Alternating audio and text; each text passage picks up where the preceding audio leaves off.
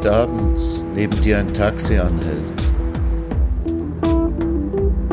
das du nicht bestellt hast, und der Fahrer die Scheibe herunterlässt und fragt, wo soll's hingehen? Dann sag, wer weiß wohin. Und steig ein. Draußen siehst du die hellen und dunklen Fenster der Stadt. Und der Fahrer erzählt Geschichten von anderswo und von nebenan.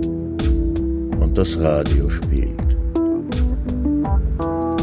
Fahr mit, solange bis du weißt, du bist da. Und wenn du aussteigst, vergiss das Trinkgeld nicht.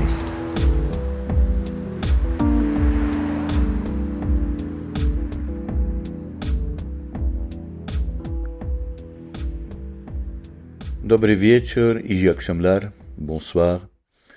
Guten Abend bei Nachttaxi. Euer Taxler heißt wie immer Martin Auer. Heute lese ich den zweiten Teil der Erzählung Ohne Bewilligung von Leopold Kompert. Für die, die den ersten Teil nicht gehört haben, eine kurze Einführung. Die Erzählung handelt von den alltäglichen bürokratischen Hürden und Schikanen, mit denen die jüdische Bevölkerung im Habsburgerreich fertig werden musste. So war beispielsweise 1726 unter Kaiser Karl VI. festgelegt worden, dass in Böhmen nicht mehr als 8451, in Mähren nicht mehr als 5106 und in Schlesien nicht mehr als 119 jüdische Familien leben durften. Ein Jude durfte nur heiraten und eine Familie gründen, wenn er im Besitz einer Familiennummer war. Die Familiennummern wurden von den Kreisbehörden sorgfältig im Familiantenbuch aufgezeichnet. Starb der Inhaber der Nummer, erbte sie der älteste Sohn. Starb ein Familiant ohne Söhne, dann wurde die Familiennummer frei, und ein Jude, der kein Familiant war, konnte sie kaufen. Jaikev Lederer, ein Hausierer, der mit seinen Waren auf die Dörfer geht, ist der viertgeborene Sohn seines Vaters. Er hat nicht das Recht, eine Familie zu gründen, er ist kein Familiant. Er tut es aber trotzdem und heiratet seine langjährige Braut Resel. Heimlich, auf dem Dorf, mit dem Segen eines armen Landrabbiners. Eines Tages erhalten Jaikev und Resel wegen ihres unehelichen Kindes eine Vorladung zum Bürgermeister. Geängstigt holen sie sich Rat bei Reb Lippmann Goldberger, der wegen seiner vielen Rechtshändel von allen nur der Advokat genannt wird.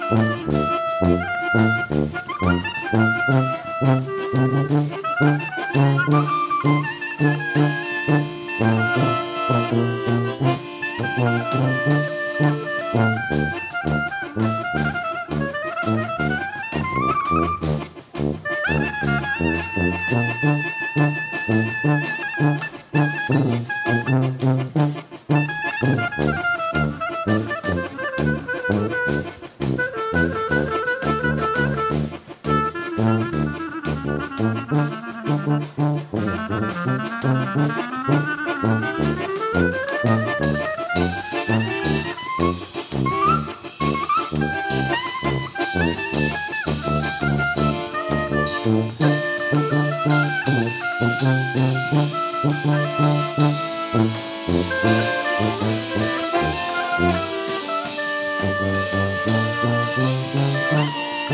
you.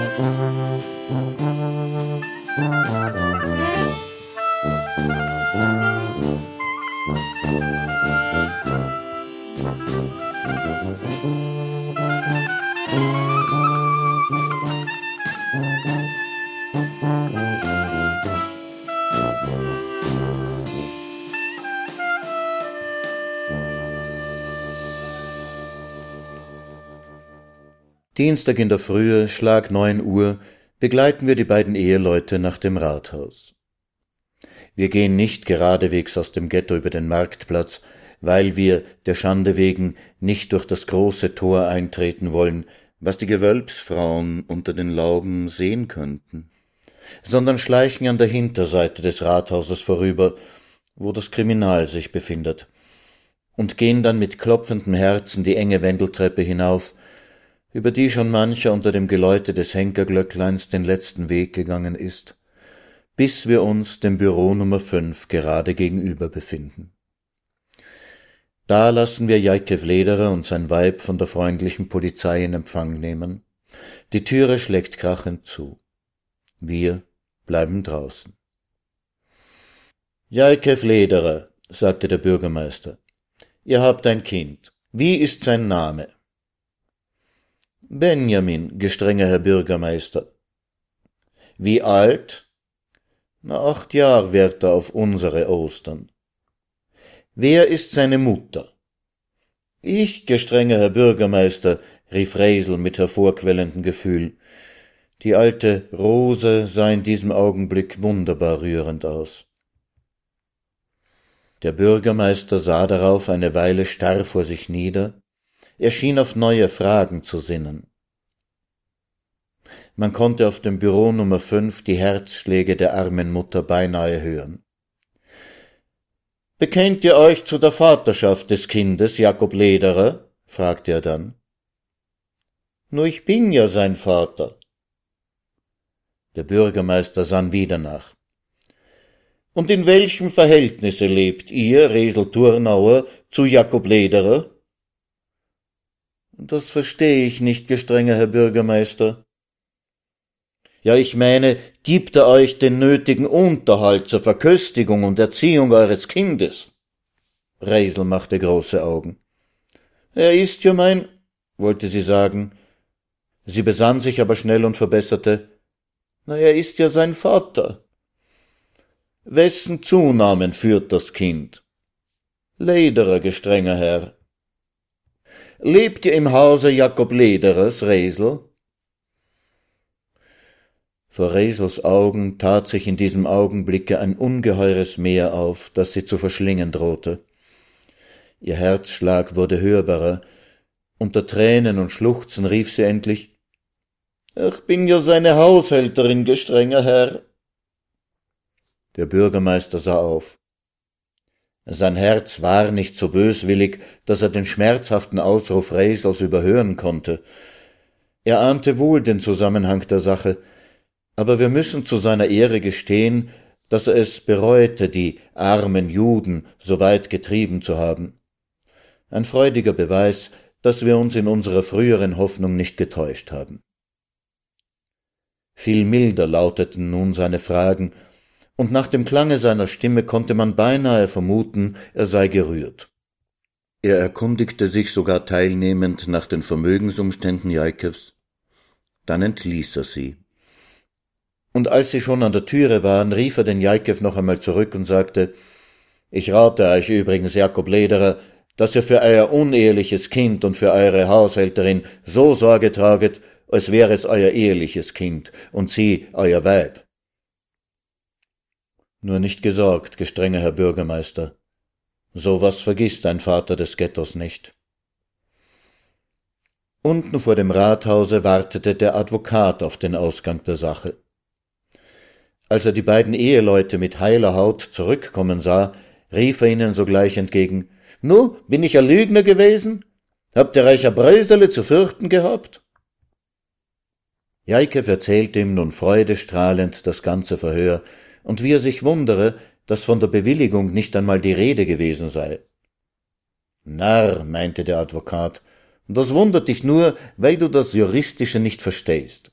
In jeder Frage, die an dich gestellt, ist auch die Bewilligung gelegen. Das muss auch der Magistrat so machen, weil er sonst niemals die Wahrheit möchte herausbringen. Denn jeder Mensch, wenn er einmal vor Gericht kommt und wenn er noch so unschuldig ist, hat Lust zu leugnen.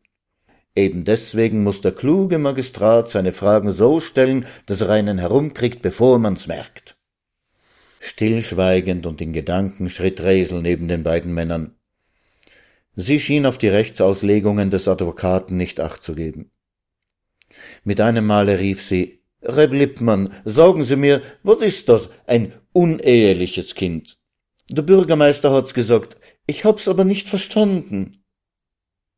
Das ist ein Kind wie jedes andere, entgegnete der Advokat, nur dass es keinen rechten Vater hat. Was heißt das?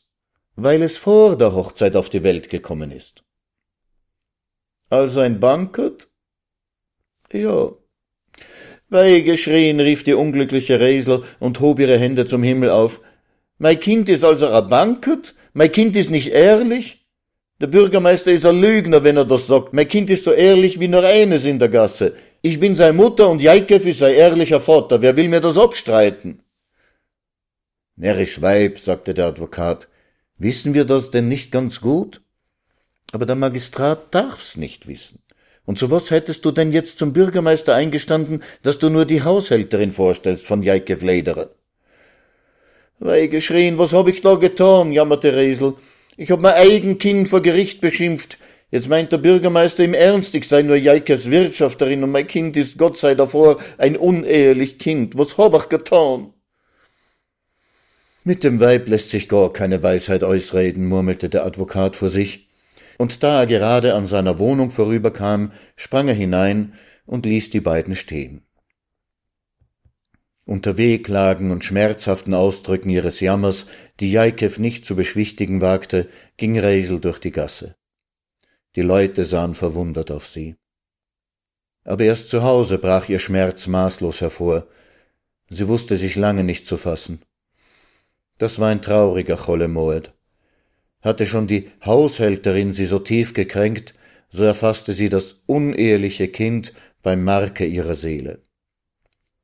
Aber närrisch Weib, sagte der Jakob zu ihr, sollten wir denn nicht Gott im Himmel danken mit aufgehobenen Händen, dass uns der Bürgermeister so hat fortkommen lassen? Was schreist du noch und jammerst so? Weil du das Kind nicht geboren hast, entgegnete Resel, so kannst du auch so reden. Liegt dir denn etwas dran auf, dass man dein Kind auf dem Rathaus ein Bankert schelten tut? Und mei schmecke den Jingel soll er so heißen? Nein, Jaikew, ich stell mich eher auf den Turm und schrei's herunter, dass es alle Leid hören können. Die ganze Welt soll's wissen, dass Reisellederer ein ehrlich Weib ist und ihr Kind auch. Ich will mir das schon richten und wenn noch bis zum Kaiser nach Wien gehen müsst. Wer kennt nicht jenes wunderbare Spiel der Seele, wenn sie auf hundert Gedanken zugleich wie auf ebenso vielen Instrumenten die weite Tragkraft ihrer Fittiche versucht? Halb angeklungen tönen sie durcheinander, der eine kräftiger, der andere stiller, bis ein einziger großer Gedanke, der früher bedeckt lag, allmählich anzuschwellen und immer mächtiger zu tönen anfängt. Dann muss man stille stehen, die anderen müssen verstummen, und nur der eine große Gedanke behauptet das Feld. So ging es dem Weibe Jaikew Lederers mit dem zum Kaiser nach Wien gehen.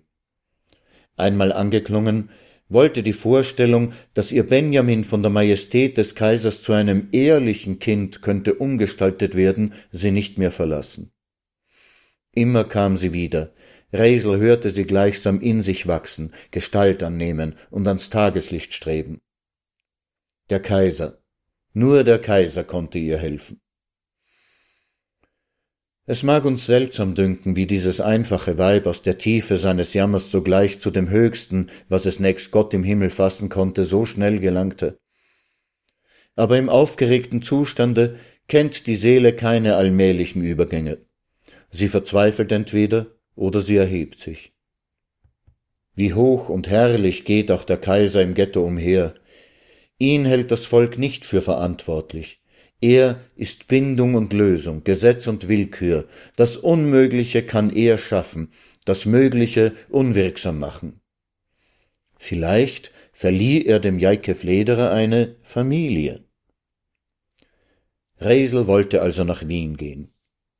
In stiller Nacht war's, als sie ihren Mann weckte, um ihm ihren reiflich überdachten Entschluss mitzuteilen. Jaikew, sprach sie, ach geh zum Kaiser nach Wien, ich will ihn um eine Familie bitten. Gut Glück auf die Reis, sagte er schlaftrunken und sank wieder in die Kissen zurück. Am folgenden Tage trat sie ihm mit denselben Worten entgegen. Er lachte dazu. Da ward sie böse und begann wieder ihre Klagen. In Jaikew selbst begann nun die Vorstellung von dem Höchsten ebenfalls sich zu regen, und zwar ging das ganz natürlich zu, er bewunderte die Kühnheit seines Weibes, das so mir nichts, dir nichts zum Kaiser nach Wien gehen wollte, und er bewunderte so lange, bis er sie auch anerkannte. Ohnehin ist das nur ein Sprung. Wieder wurde um den Advokaten geschickt. Er kam, man teilte ihm den Entschluss mit. Jaikew meinte, er würde ihn mit Spott überschütten und gänzlich verwerfen, aber da kannte er keineswegs die juristische Natur Lippmann Goldbergers. Ihm, der mit den Handhabern der irdischen Gerechtigkeit auf so vertrauten Fuße umging, der zu Kanzellisten und Amtsdienern freien Zutritt hatte, wie musste ihm erst dieser Gang zum Kaiser, dem höchsten aller Richter, hoch und erhaben vorkommen. Wer hätt das in Resel Turnauer gesucht? sagte er mit eingestemmten Händen und schaute das kühne Weib lange an. Man hat gemeint, sie kann nicht bis zwei zählen, und jetzt will sie gradwegs zum Kaiser gehen. Nur zugegangen, Resel. Ich will dir früher nur einiges vorsagen, wie du mit dem Kaiser wirst sprechen müssen, denn das ist kein Spaß, und das ist auch etwas ganz anderes, als wenn du mit dem Gemeindevorsteher Schmul Brandeis reden würdest. Ach, bitte euch, Reb Lippmann, entgegnete Resel, die noch die Haushälterin nicht verschmerzt hatte, lernt mach nur nichts, wie ich reden soll. Ich will schon mit dem Kaiser sprechen, wie mir's Gott wird auf die Lippen legen. Der Advokat lächelte. Ihn freute diese sichergehende Entschlossenheit des Weibes, die er selbst am besten zu schätzen wusste. Man ersuchte ihn noch, die Bittschrift an seine Majestät wegen einer Familie aufsetzen zu lassen und die ganze Angelegenheit geheim zu halten. Der Advokat versprach, sogleich zu einem bekannten Kanzellisten zu gehen. Abends wusste man jedoch im ganzen Ghetto, dass Reisel Lederer, Rekte Turnauer nach den Feiertagen zum Kaiser auf Audienz fahren wolle.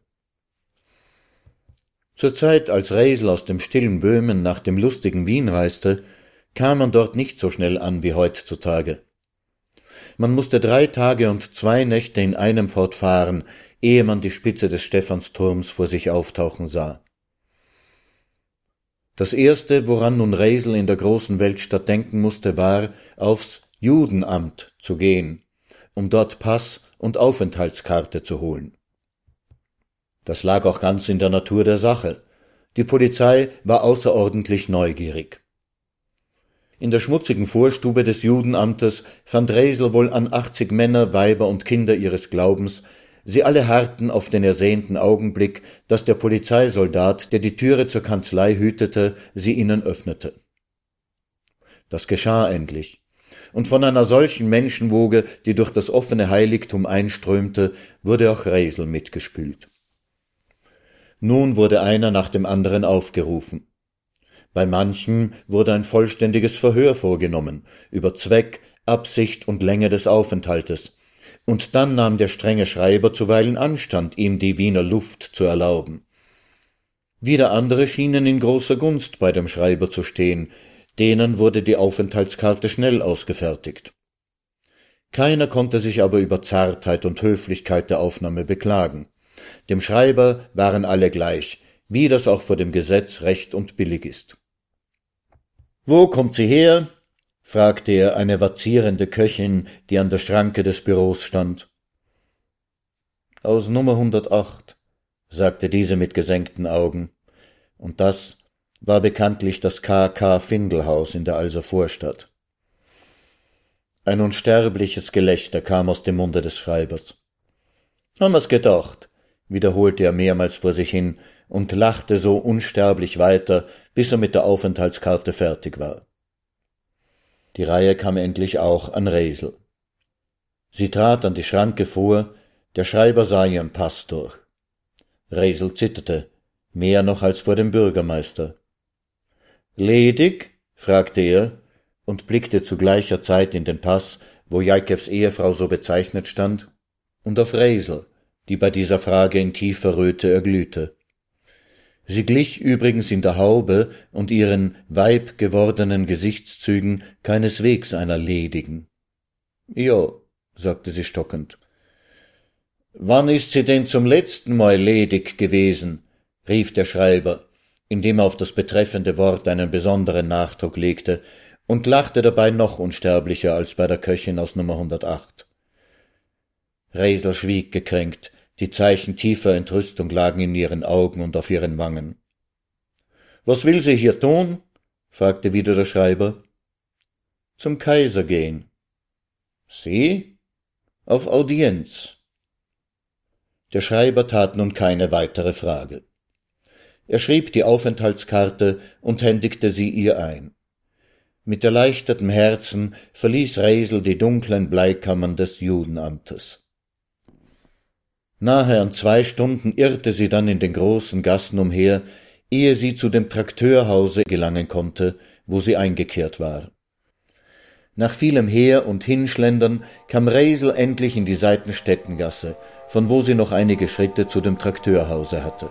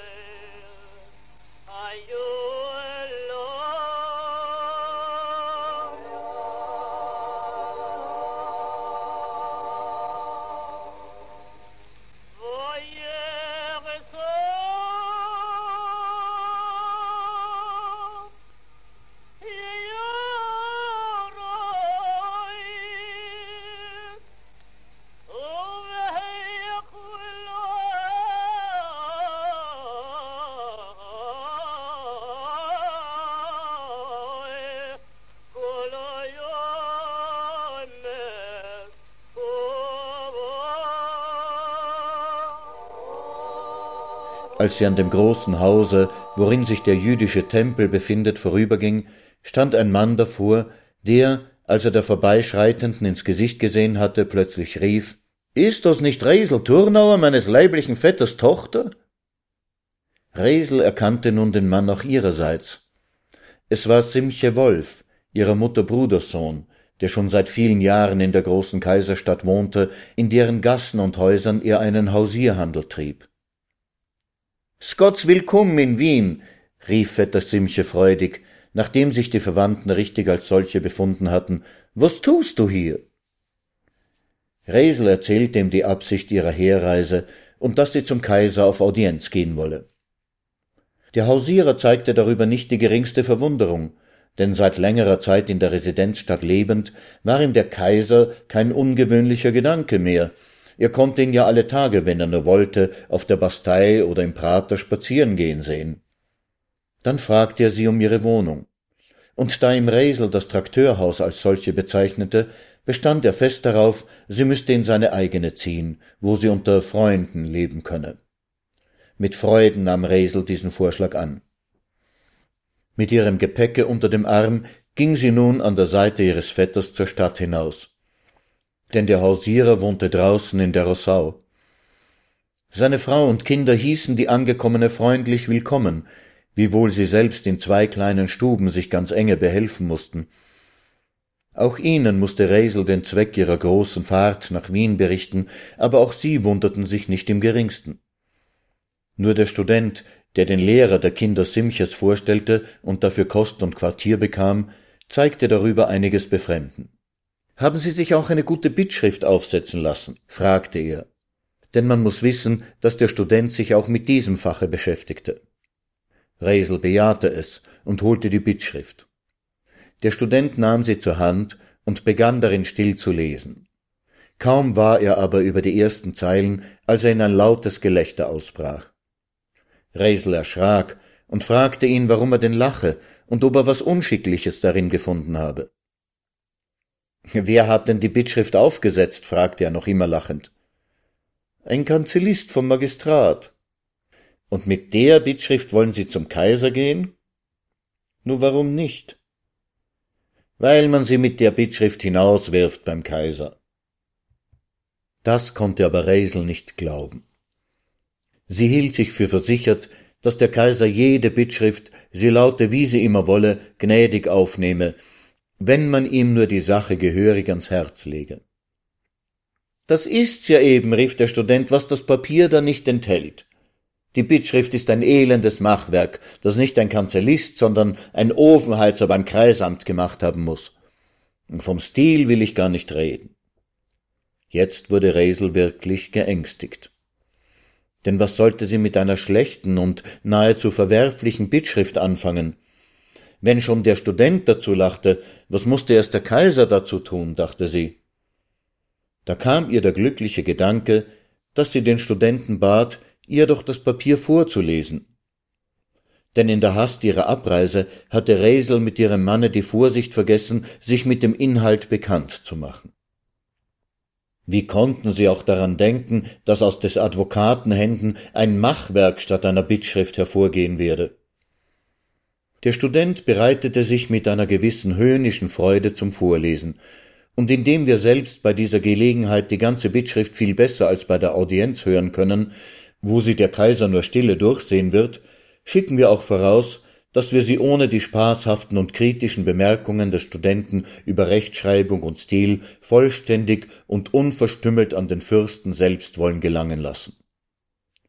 Die Bittschrift lautete Allergnädigster und durchaus lauchtigster Herr Kaiser, Euer kaiserlich königliche Majestät.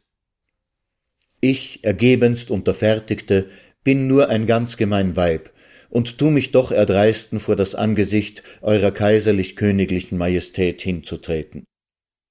Was hätte ich aber anders anfangen sollen? Eure kaiserlich königliche Majestät seien wie das Sonnenlicht am Himmel, was überall tut Wärme und Glanz ausbreiten, und warum sollt sich so ein arm Judenweib nicht auch getrauen, ein Stückel von diesem Licht zu bekommen? Ich hab mich auch nicht lang bedacht und hab die weite Reis von Böhmen auf Wien gemacht und komme Euer kaiserlich königliche Majestät fußfällig und auf meinen Knien bitten, dem Jaikew Lederer eine Familie zu geben.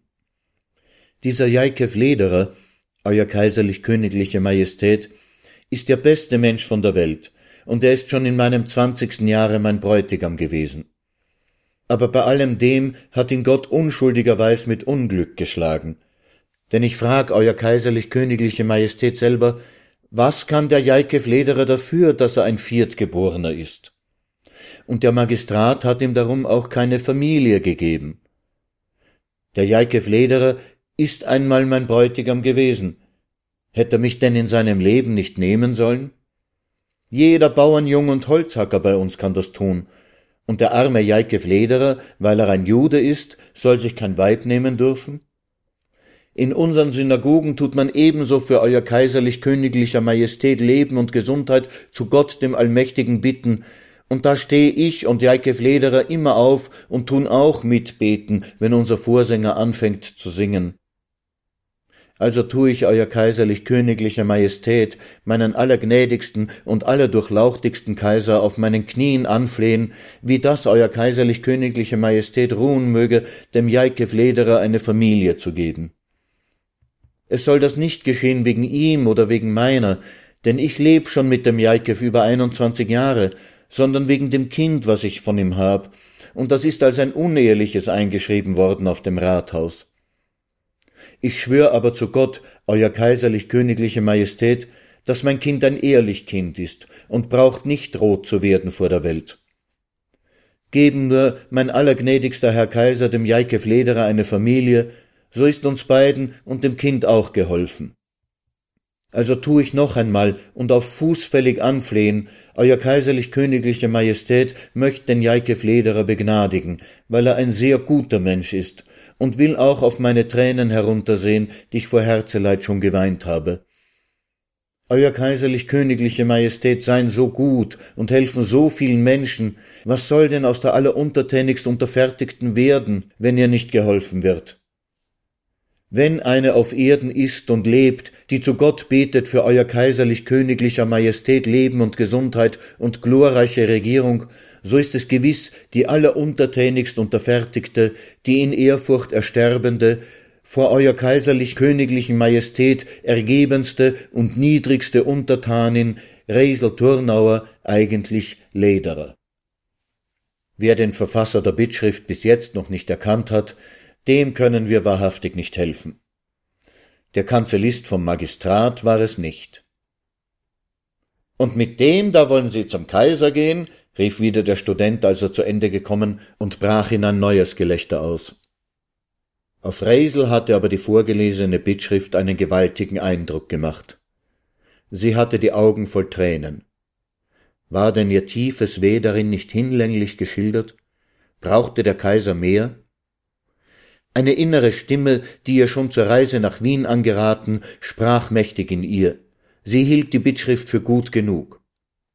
Als der Student zuletzt seine höhnische Bemerkung ausstieß, stand sie rasch auf und nahm ihm das Papier aus der Hand. Ach, will gar keine andere, sagte sie mit der Freudigkeit eines gewissen Stolzes. Die Bittschrift ist gut genug. Sie meint's, wie ich's mein. Der Kaiser wird sie schon verstehen. Meinetwegen, entgegnete der Student mit Achselzucken. Die Bittschrift ist, um mich nur gelinde auszudrücken, ein elendes Machwerk ohne Stil und Form. Ich hätte Ihnen jedenfalls eine bessere gemacht. Trotz dieser nun offen ausgesprochenen Absicht blieb Resel dennoch bei ihrem Vorsatze. Sie wollte mit keiner andern zum Kaiser gehen. Der Student lächelte nur verächtlich und zuckte ein über das andere Mal die Achseln. Später ließ sie sich in die kaiserliche Burg aufs Oberhofmeisteramt führen, wo sie den Zettel zur Audienz erhielt, die auf morgen um acht Uhr anberaumt war. Reisel war die achte an der Reihe.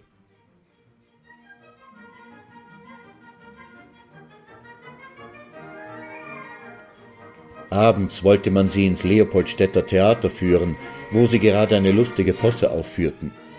Man versprach ihr ungeheuren Spaß davon, Sie aber sprach wie Hannah, die Mutter Samuels. Wie kann auch Lachen gehen in die Komödie, wenn mein Herz voll Traurigkeit und Bängnis ist?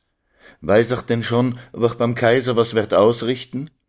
Meine Seele ist so voll Angst und Schauer, dass mich das eigene Wort erschreckt, was ich sprech.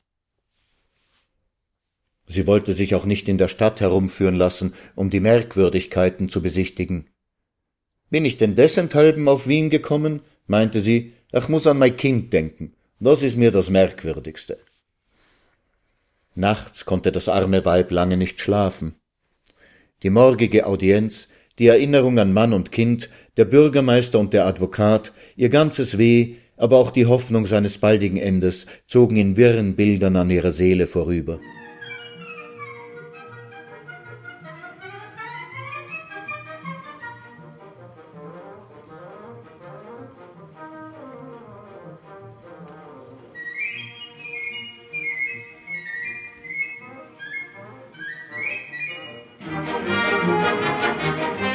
Sie wachte noch, als die Töchter ihres Vetters aus dem Leopoldstädter Theater zurückkamen. Sie traten lachend und singend ein und erzählten sich im Bette noch lange nachher von den Späßen des Komikers und wie lustig das ganze Stück gewesen sei. Reisel beneidete halb diese Sorglosigkeit und dachte sich, wie glücklich doch diese Leute in Wien sein müssten, die Tag für Tag in die Komödie gehen könnten, immer heiter und vergnügt, die das Leben genießen wie kein anderer.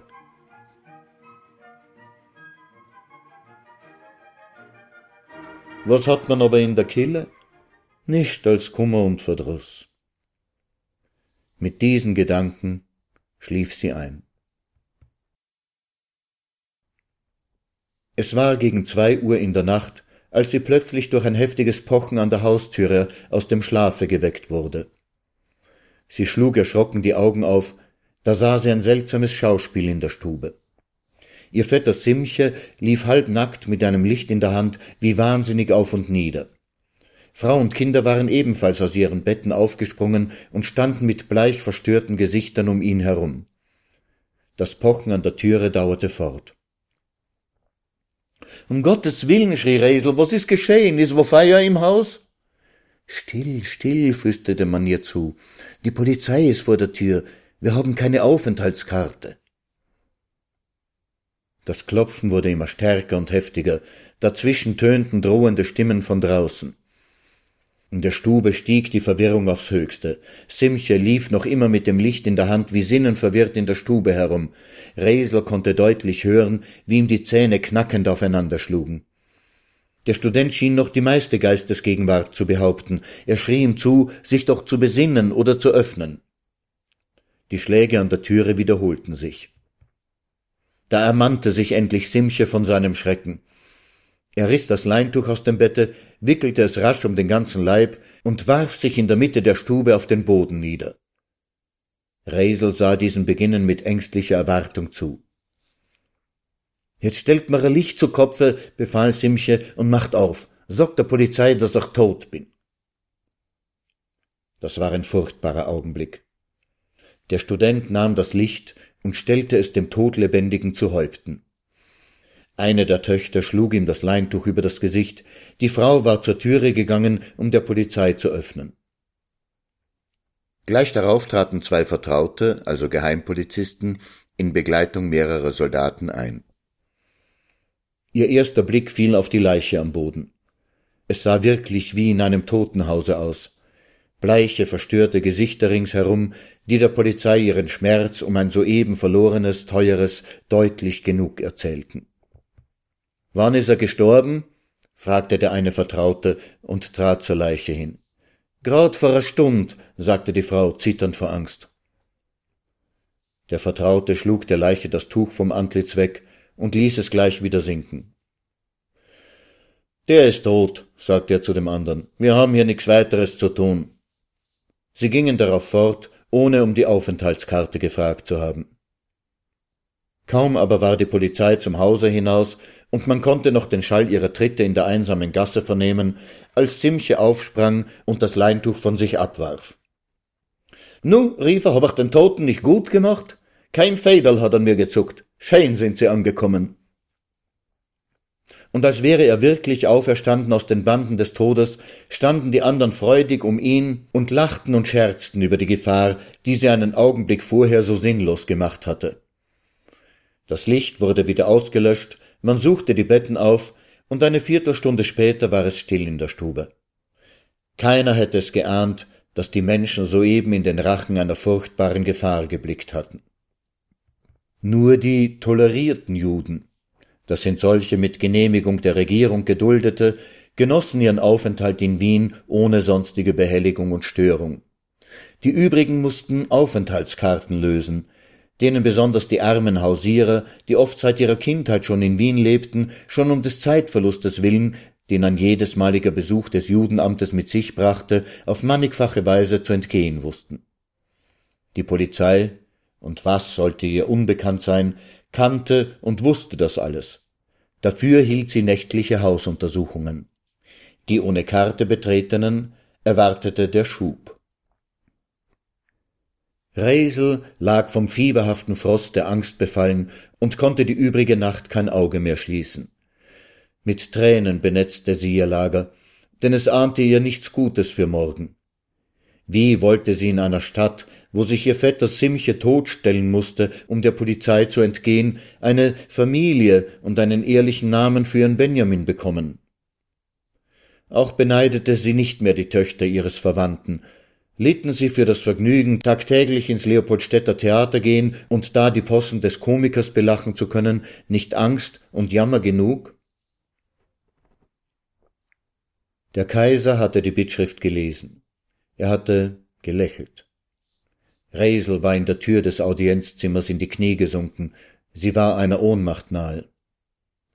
Da trat der milde Herrscher auf sie zu, und mit einer Stimme, die wie ein goldener Strom auf sie fiel, sagte er ihr Steh auf, mein Kind, man muss nur vor Gott knien.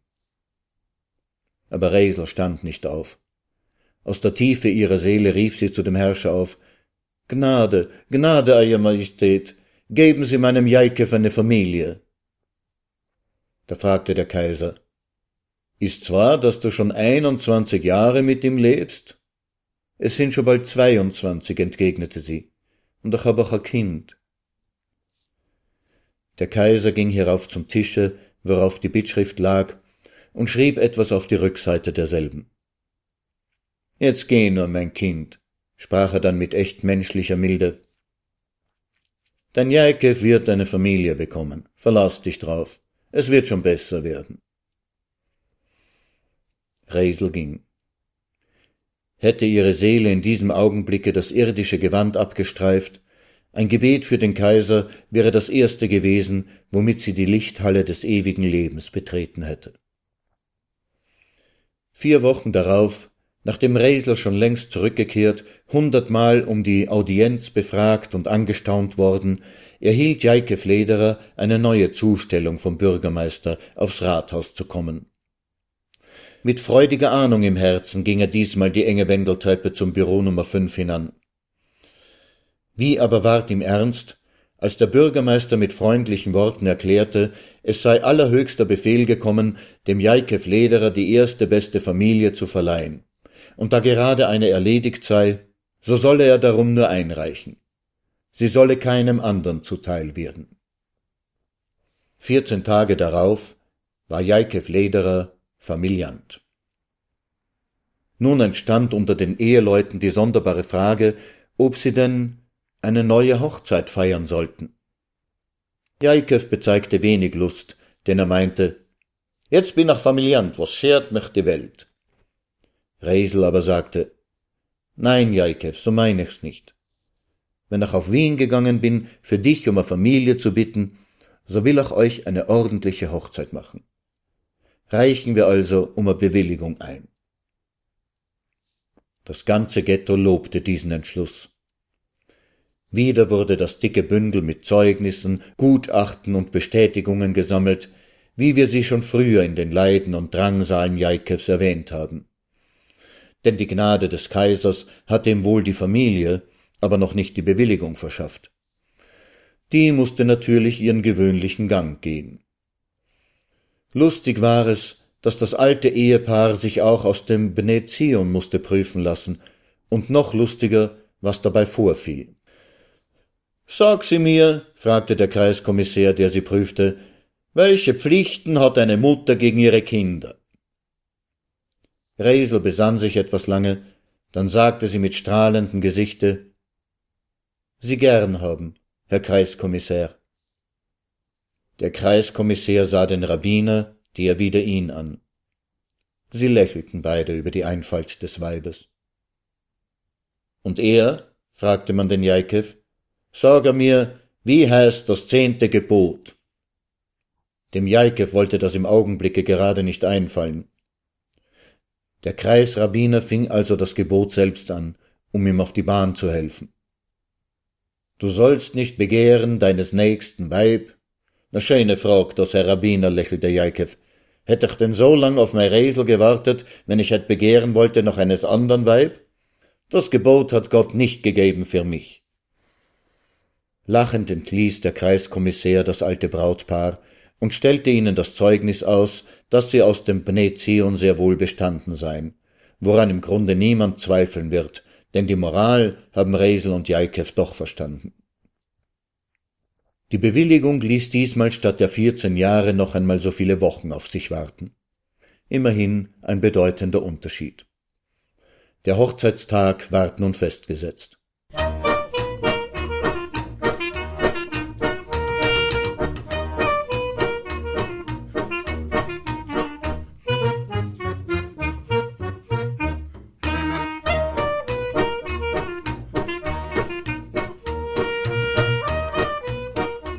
Die Trauung unter der Kuppe, dem Brauthimmel, verrichtete nun nicht mehr ein armer Rabbi auf dem Dorfe, sondern der Kreisrabbiner selbst vollzog sie, wie es die Sitte erheischt, unter freiem Himmel.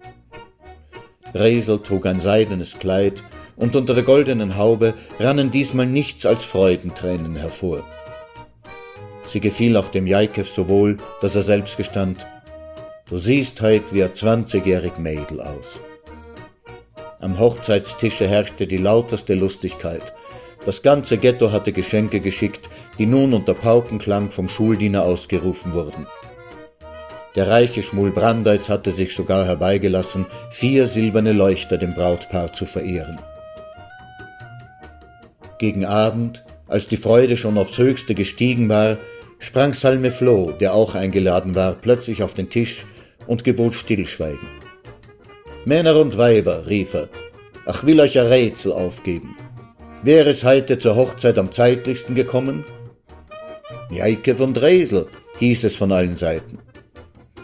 Gefoppt, gefoppt, schrie der Rätselsteller. Jaikes kleiner Benjamin war's, der ist um acht Jahr zu zeitlich gekommen. Alles lachte und lärmte durcheinander, sogar Resel, die sonst in diesem Punkt keinen Spaß verstand. Dann sprang auch der Advokat Lippmann Goldberger auf den Tisch. Und wem, meint ihr, schrie er, wem verdankt Jaikevs Benjamin, dass er da sitzt bei dem Hochzeitsmahl seiner Eltern und das Stück Torte auf isst? Resele, Resele, rief man ihm entgegen, die ist ja beim Kaiser gewesen. Gefoppt, gefoppt, schrie er nun seinerseits. Mir hat das zu verdanken, denn ich hab die Bittschrift an den Kaiser gemacht. Allgemeines Staunen folgte diesen Worten, dann Erklärung Lippmanns, wie er, statt zum Kanzellisten zu gehen, die Bittschrift selbst aufgesetzt habe. Dann stürmischer Dank des Brautpaares und Jubel und Freude von allen Seiten. Aber, Herr Advokat, haben wir denn das alles nicht schon in Wien gewusst?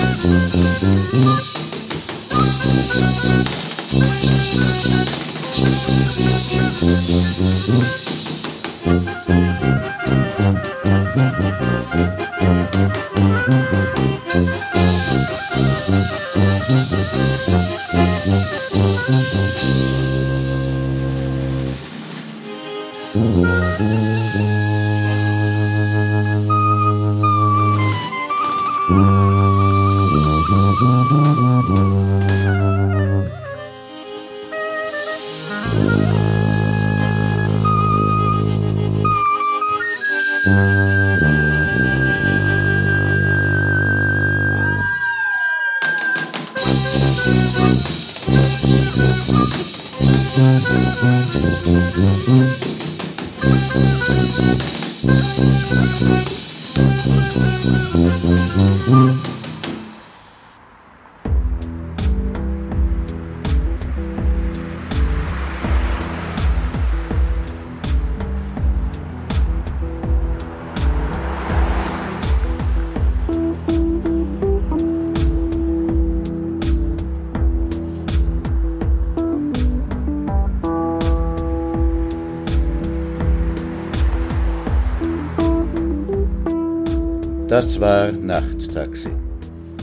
Mit dem zweiten Teil der Erzählung Ohne Bewilligung von Leopold Kompert, gelesen von Martin Auer, und Musik von der Guignol Band aus Brooklyn mit Mick Jonner, Kantor Zavel Quartin aus Wien mit Kol Hashem, dem Modesto Philharmonic Orchestra mit Perpetuum mobile von Johann Strauss, Tres Tristes Tangos aus Mexico City mit En Las Celicie, einem unbekannten Hochzeitsfiedler aus London mit Lord of the Dance von Donovan, Seidepunks aus New Orleans mit Track Number 6 und noch einmal der Guignol Band mit Bad Day at the United Nations.